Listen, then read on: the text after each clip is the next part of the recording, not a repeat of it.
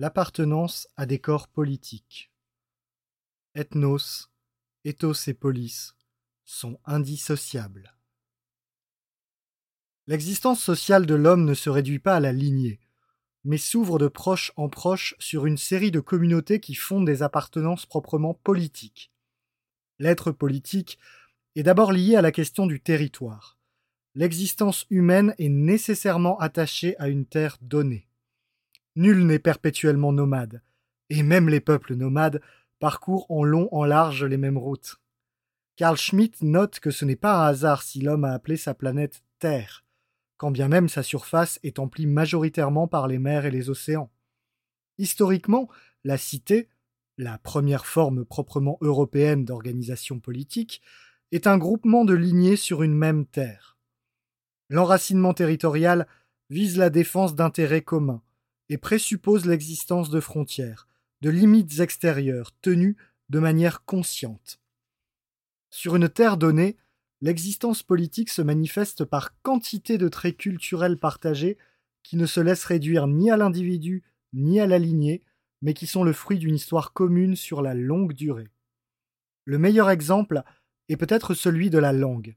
Nul individu ni aucune famille n'ont jamais inventé aucune des langues historiques qui sont le produit très long, en constante évolution, de l'existence partagée de communautés données. Quant aux mots et aux concepts que formule une langue, il façonne en retour l'esprit de ses locuteurs. La langue est elle-même un vocabulaire qui n'est pas neutre, mais qui porte une vue du monde propre à une communauté. La même chose vaut pour un grand nombre de manifestations culturelles qui ont une dimension communautaire au-delà de la seule lignée familiale, et dont l'existence même rétroagit pour fortifier les communautés. Traditions populaires, rites et fêtes, règles de politesse. L'existence proprement politique pose fondamentalement la question des manières d'être, spécifiques à chaque peuple sur un territoire donné. Toute communauté politique a donc un substrat culturel issu de la longue durée. Nulle communauté politique ne peut exister de manière abstraite, indépendamment de ses ancrages concrets. À ce titre, des entités abstraites comme la République, issue de la Révolution de 1789, ou l'humanité, ne sont pas des entités politiques. Sur tous les monuments aux morts, les noms qui s'alignent sont ceux des hommes qui ont donné leur vie pour la patrie, pour la France, pas pour la République. Pour qu'il y ait communauté, il faut qu'il y ait des intérêts communs concrets, localisés, territorialisés à défendre. Si les enracinements politiques sont localisés, ils sont aussi multiples.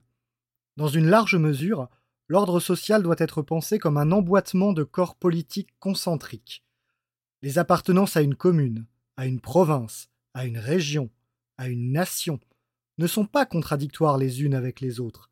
Quand elles sont bien articulées, ces appartenances s'enrichissent mutuellement. Il est aisé de le comprendre. Ce que l'on partage en communauté à un niveau très local est bien différent de ce que l'on partage à un échelon plus élevé. Une tradition populaire ou le culte d'un saint peuvent être spécifiques à un village, quand d'autres éléments de la langue ou de la culture sont propres à des groupes beaucoup plus vastes. L'enjeu principal dans l'ordre politique est de préserver l'équilibre le plus fécond possible entre les particularismes locaux et des formes d'unité au sein de groupes de peuplement plus étendus. L'arasement des différences locales concrètes est toujours un déracinement. Quant à l'affirmation des seuls particularismes locaux, elle conduit aussi très vite à la négation de composantes essentielles de l'identité qui se déploient sur de plus vastes espaces, comme celui de la civilisation européenne. Enfin, le politique n'est pas soumis à une morale universelle. Il est ordonné au bien commun d'une cité et d'un peuple, sur un territoire donné. Ses attributs nécessaires sont la souveraineté, et la puissance. Le but du politique est de garantir d'une part la sécurité extérieure, d'autre part la paix intérieure, c'est-à-dire la concorde. L'essence du politique n'est donc pas liée à l'idéologie des droits abstraits et universels, elle suppose l'existence de frontières qui permettent de délimiter les domaines de ce qui est nôtre par rapport à ce qui ne l'est pas. Si le politique n'a rien à voir avec la morale, au sens universel, il existe bien une éthique politique, c'est-à-dire une manière de conduire les affaires de la cité propre à chaque communauté.